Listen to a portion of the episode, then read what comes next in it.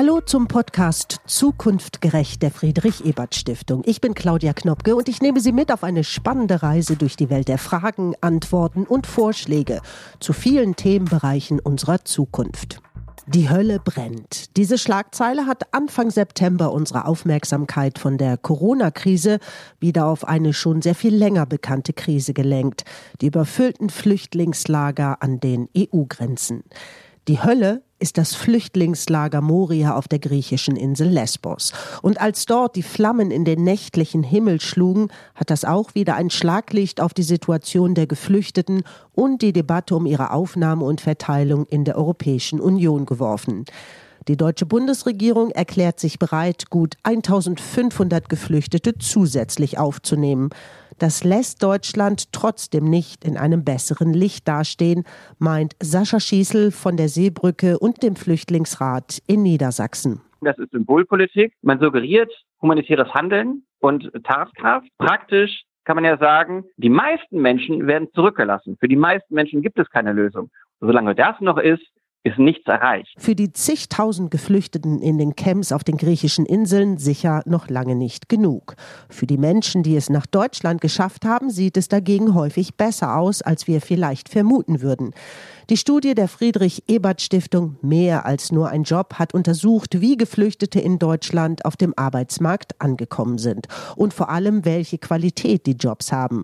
Für Susan Jawat von der Friedrich Ebert Stiftung ist ein Ergebnis auf jeden Fall. Also wir haben unglaublich viel geschafft ähm, hier. Darauf kann man auch wirklich stolz sein. Die Integration hat also besser geklappt, als manche Pessimisten und Kritiker uns glauben machen wollen. Lars Castellucci, der integrationspolitische Sprecher der SPD, geht sogar noch ein Stückchen weiter. Tatsächlich ist die Frage der Integration von Geflüchteten, das ist ein, ein halbes Wunder. Ja? Also ich hätte nie damit gerechnet, dass uns das in so kurzer Zeit bei der Ausgangslage und in dem Chaos gelingt. Wir sind weit entfernt von gut, sagt Sascha Schießel. Wir haben schon sehr viel geschafft, meinen Susan Jawat und Lars Castellucci.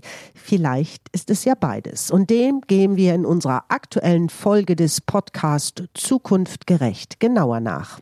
Sascha Schießel setzt sich bei der Seebrücke und dem Flüchtlingsrat Niedersachsen für die Menschen ein, die ihre Heimatländer aus Not verlassen haben und in der EU auf Zuflucht hoffen. Seine Reaktion auf die Reaktion der Bundesregierung auf den Brand in Moria fällt nüchtern aus. Es ist viel zu wenig und es ist viel zu langsam. Das ist die Bewertung. Natürlich ist es gut für die Menschen, die aufgenommen werden von den griechischen Inseln. Das ist, es ist natürlich gut, dass nach und nach Menschen diese Inseln verlassen können und in Deutschland aufgenommen werden. Aber Zehntausende zurückzulassen in elenden Bedingungen an den Außengrenzen ist nicht tragbar. Dann sind diese 1500 Menschen die auch bis Ende Januar kommen sollen. Das heißt, die sollen den ganzen Winter noch dort bleiben unter diesen elenden Bedingungen. Ist das nichts wert? Sascha Schießel ist der Meinung, dass diese elende Situation in den Camps Absicht ist. Wir haben auf den griechischen Inseln Lager seit fünf und mehr Jahren, Moria ist ja noch eins davon, die massiv überbelegt sind. Sind seit Jahren nicht dafür ausgerichtet, Schutzsuchende, die viel durchgemacht haben, die aus Kriegsgebieten kommen, die auf der Flucht viel erlebt haben, zu versorgen, zu betreuen und Asylverfahren überhaupt durchzuführen. Und da scheint sich nichts dran zu ändern. Und das ist, glaube ich, jetzt das Entscheidende. Die Europäische Union setzt auf Abschottung und Abschreckung. Diese Bilder sind Absicht. Sascha Schießel ist überzeugt, dass die Bilder den Menschen, die über Flucht nachdenken oder schon auf dem Weg sind, eine eindeutige Botschaft schicken sollen kommt nicht in die EU, ihr werdet in diesen Lagern enden. Denn davon ist überzeugt, an mangelnden Möglichkeiten, die Situation zu verbessern, liege es nicht. Die Europäische Union als eine der reichsten Weltregionen ist ja in der Lage, in weniger Tage Bedingungen zu schaffen, die tausende Menschen unterbringen. Wenn Sie sich ein Erdbeben vorstellen oder eine andere Naturkatastrophe, dann schafft es die Europäische Union mit all ihren Mitteln in kürzester Zeit gute Übergangsbedingungen herzustellen. Aber das ist hier nicht gewollt. Wollen tun dagegen viele Städte und Gemeinden. In Deutschland und anderen EU-Ländern haben sie signalisiert, Geflüchtete aufnehmen zu wollen. Auch da sieht Sascha Schießel die EU-Mitgliedsländer und die Bundesregierung als die Bremser, weil die Bereitschaft der Kommunen das Prinzip der Abschreckung und Abschottung unterlaufen würde. Aber natürlich ist der Druck der, der Kommunen und der Zivilgesellschaft und auch als der Bundesländer enorm wichtig, weil er zeigt, dass es anders geht, dass wir die Möglichkeit haben, dass es Aufnahmebereitschaft gibt. Solidarität ist groß. Auch nach Umfragen sieht man, dass, dass eine Mehrheit der Menschen, eine große Mehrheit der Menschen sagt, dass wir die Menschen aufnehmen müssen. aus den Lagern auf den griechischen Inseln. Und also eine andere Politik ist möglich, man muss sie nur wollen. Wir mussten und wir müssen wollen, sagt Lars Castellucci von der SPD. Der integrationspolitische Sprecher der Bundestagsfraktion ist überzeugt, dass wir in Deutschland auch noch mehr schaffen. Denn, das zeigt die Studie der Friedrich-Ebert-Stiftung, wir haben gemeinsam mit den Geflüchteten schon viel geschafft. Für Lars Castellucci ist auch klar, die Zeit der Abschreckung ist vorbei. Denn die Menschen auf der Flucht hält das nicht auf. Und jetzt ist halt die Frage Alleingänge, europäische Lösung, große europäische Lösung. Also eine europäische Lösung, die bedeutet, alle machen mit und alle machen das Gleiche und alle sind da begeistert dabei, die ist nicht erreichbar und die ist auch nicht nötig. Lars Castellucci will lieber mit wenigen viel schaffen. Es sind jetzt 13 Länder, die bereit sind, Geflüchtete aus Griechenland aufzunehmen. Das ist nicht nichts. Ja, es gibt fünf Länder, die sind bereit, Menschen aus Seenot aufzunehmen, wenn sie einen der Häfen ansteuern im Mittelmeer. Das ist mir zu wenig, aber es ist nicht nichts. Und es sind für mich schon europäische Lösungen. Jetzt in Deutschland den mahnenden Zeigefinger zu erheben, hält Lars Castellucci für keine gute Idee. Er möchte lieber, dass Deutschland ein Vorbild für Möglichkeiten und gute Lösungen sein könnte. Eben auch im Hinblick darauf, wie und dass Integration funktionieren kann. Ja, darüber müssen wir reden und gleichzeitig den Menschen aber auch signalisieren, dass wir jetzt nicht immer nur rosarote Brille aufhaben und nur das dann sehen und sozusagen mit den guten Beispielen nur zudecken wollen, die Sachen, die weiter problematisch sind. Nein, natürlich, beides muss in den Blick genommen werden. Wir müssen die Probleme sehen, ansprechen, lösen. Aber wir müssen uns auch stärken an den Dingen, die gut funktionieren und da, die sind auch wirklich nicht wenige. Wenn man die Zahlen anschaut, wie jetzt bei dieser Studie, sieht man, wir haben schon viel erreicht. Wir sind noch nicht fertig. Natürlich nicht. Man ist mit Integration nie fertig, sondern es ist eine Daueraufgabe. Aber wenn man ein bisschen guten Willen hat, äh, dann kommt man dabei voran. Und äh, die guten Nachrichten stärken genau diese Haltung. Davon brauchen wir mehr. Die Zahlen zu den guten Nachrichten hat die Studie mehr als nur ein Job, die qualitative Dimension der Integration in Arbeit von Geflüchteten in Deutschland. Zwischen Ende 2014 und 2018 hat Deutschland gut 1,8 Millionen Geflüchtete aufgenommen. Die meisten kamen aus Kriegs- und Konfliktregionen. Rund 1,2 Millionen Menschen sind in Deutschland geblieben. Und viele von ihnen haben mittlerweile einen Job oder sind in Bildung oder Ausbildung. Susan Jawat von der Friedrich-Ebert-Stiftung findet, das kann sich sehen lassen. Die Studie kann da wirklich, glaube ich, positive Impulse setzen in der Hinsicht, dass wir es tatsächlich geschafft haben, hier in Deutschland ungefähr 1,2 Millionen Menschen weitestgehend erfolgreich zu integrieren. Nicht alle sind bisher im Arbeitsmarkt angekommen. Nur viele sind, muss man ja auch dazu sagen, auch noch zum Beispiel in Bildungsmaßnahmen. Das darf man ja auch nicht vergessen. Ähm, zum Teil, weil sie auch sehr jung waren, als sie hierher gekommen sind und noch zur Schule gehen oder in Ausbildung stecken, auch in Sprachkursen. Und jetzt über sozusagen diejenigen hinaus, die im Arbeitsmarkt angekommen sind, sind doch ganz viele schon in dieser Gesellschaft integriert und angekommen. Jetzt ist es eine Sache, einen Job zu haben. Ob diese Arbeit ausreicht, um sich und eine Familie auch ausreichend versorgen zu können, das ist eine andere. Die zentralen und tatsächlich erfreulichen Erkenntnisse sind, dass die Geflüchteten tatsächlich in relativ gute, was die Qualität jetzt angeht, Jobs gekommen sind im Durchschnitt und dass die durchschnittliche Arbeitsqualität dem Durchschnitt der Gesamtbevölkerung entspricht. Und das ist erstmal eine gute positive Aussage. Was gute Arbeit in Deutschland ausmacht, hat der Deutsche Gewerkschaftsbund DGB anhand verschiedener Kriterien ermittelt. Der Gute Arbeit Index setzt sich zusammen unter anderem aus Einkommen, Arbeitsplatzsituation, Betriebsklima, Entwicklungsmöglichkeiten und Belastung. Die Autorin der Studie, Julia Kosjakova, hat sich an ähnlichen Indizes orientiert. Die durchschnittliche Arbeitsqualität ist mittelmäßig in Deutschland für alle. Ja. Ähm, und, äh, und Geflüchtete weichen davon nicht wirklich wesentlich ab. Dabei sind die Geflüchteten hauptsächlich in drei Bereichen beschäftigt. Das sind erstens Rohstoffgewinnung, Produktion und Fertigung, zweitens kaufmännische Dienstleistungen und drittens Verkehr, Logistik, Sicherheit und Schutzsektor.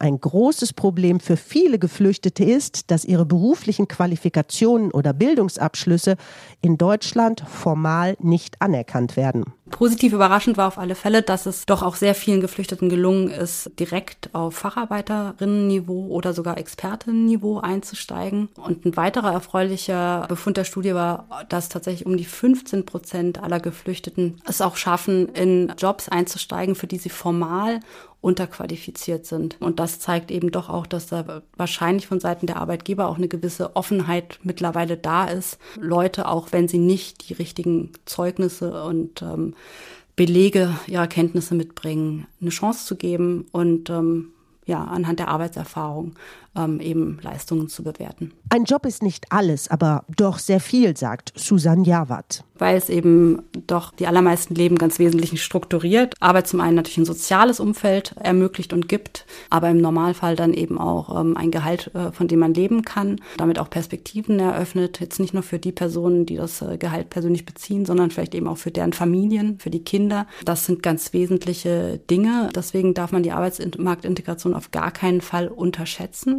Sie ist ganz zentral und wichtig. Nichtsdestotrotz ist sie nicht alles. Und es wird immer Menschen geben, die hierher kommen, die vielleicht auch zu alt sind, um sich nochmal beruflich anders zu orientieren oder eben hier in Deutschland einzusteigen. Heißt, ähm, man darf auch nicht alles nur von der Arbeitsmarktintegration abhängig machen. Man muss sie aber natürlich ermöglichen und fördern, weil sie definitiv Lebenschancen eröffnet. Aus den positiven Ergebnissen der Studie zieht Susan Jawatz auch noch eine andere Schlussfolgerung. Die Studie bezieht sich zwar auf die Jahre Ende 2014 bis 2018, also eine Zeit deutlich vor der Corona-Krise, doch für Susan Jawat kann sie trotzdem zukunftsweisend sein. Und wenn man 1,2 Millionen geschafft hat, dann kann man sich natürlich schon irgendwie die Frage stellen, ob man jetzt äh, zittrige Knie bekommen muss bei den deutlich kleineren ja, Größen, die jetzt diskutiert werden, der Menschen, die eventuell in den nächsten Jahren, insbesondere aus den griechischen Lagern, aber nicht nur vielleicht von dort, nach Deutschland kommen. Eine aktuelle Entwicklung zeichnet sich allerdings schon ab. Corona hat die Beschäftigungssituation der Geflüchteten noch einmal deutlich stärker verändert als im Durchschnitt der Bevölkerung. Denn die Geflüchteten gehören in vielen Bereichen zu der Gruppe Wer zuletzt gekommen ist, geht in der Krise zuerst. Prognosen sind noch schwierig. Für Susan Jawat muss diese Zeit aber bei allen Corona-bedingten Einschränkungen nicht verloren sein. Und jetzt muss man gucken, dass man sie nicht vergisst und dass man die Zeit vielleicht auch nutzt, um eben auch äh, Fortbildung und insbesondere auch Sprachförderung zu intensivieren. Und das sind natürlich auch Bereiche, die jetzt auch wegen Corona erstmal meistens brach lagen, weil da Leute im Normalfall zusammenkommen müssen. Aber da muss man irgendwie doch Wege finden, das weiter zu ermöglichen, weil insbesondere die Sprache ganz zentral ist, um dann wieder in den Arbeitsmarkt einzusteigen. Was die Bereitschaft zur Aufnahme von Geflüchteten angeht, will Lars Castellucci mehr auf demokratische und freiwillige Prozesse setzen. Wer will, sollte auch dürfen. Und die Kommunen, die sich bereit erklären, sollten auch etwas davon haben, mit extra Mitteln. Die sie einsetzen können für Dinge, die dann für die gesamte Bevölkerung sinnvoll sind. Also mehr Aufnahme bedeutet ja im Zweifel auch vielleicht, dass da Wohnbedarf ist, bedeutet, dass da Plätze in Kindergärten da sein müssen, bedeutet, dass es Dolmetscher braucht, bedeutet, dass die Verwaltungen auch in der Lage sein müssen, mit mehr Menschen, die kommen und Hilfebedarf bei Antragstellungen und so weiter zu haben, damit umgehen zu können.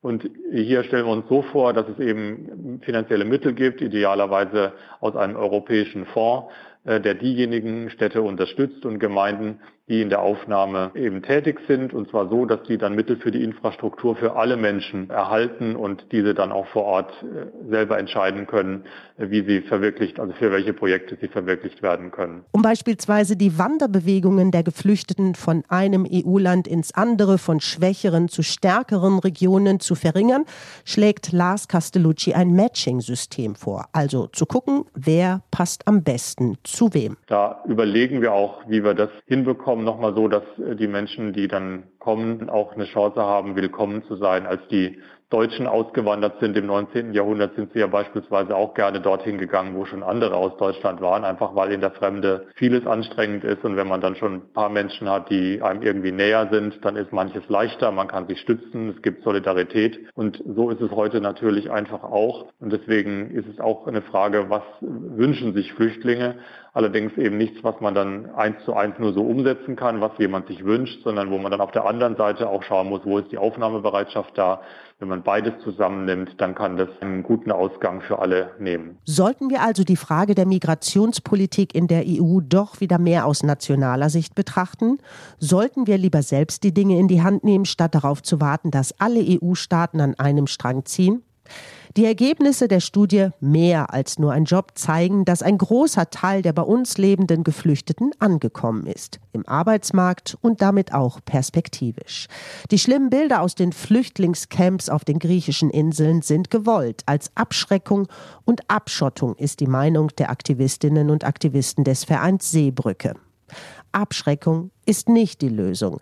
Unsere Expertinnen und Experten sind sicher, dass wir bislang viel geschafft und vor allem viel gelernt haben. Deshalb sollten wir keine zittrigen Knie bekommen bei der Vorstellung, dass noch mehr Menschen in Deutschland Zuflucht suchen, sagt Susan Jawat. Wenn wir auf wenige Willige setzen, können wir mehr erreichen, als dabei auf alle anderen zu warten, sagt Lars Castellucci. Die Studie kommt aber auch zu dem Schluss, dass die Covid-19-Krise die bisherigen positiven Entwicklungen der Arbeitsmarktintegration von Geflüchteten nicht nur deutlich verlangsamen, sondern sie sogar umkehren könnte. Es gilt also für alle weiter offen und am Ball zu bleiben. Oder wie Lars Castellucci sagt, man ist mit Integration nie fertig, sondern es ist eine Daueraufgabe. Aber wenn man ein bisschen guten Willen hat, äh, dann kommt man dabei voran. Und äh, die guten Nachrichten stärken genau diese Haltung. Davon brauchen wir mehr. Wir freuen uns, wenn Sie den Podcast der Friedrich Ebert Stiftung abonnieren. Sie finden uns auf Spotify, Apple Podcast und allen anderen bekannten Podcast-Plattformen. Ich sage danke fürs Zuhören bei Zukunft gerecht, dem Podcast der Friedrich Ebert Stiftung. Bis zur nächsten Folge.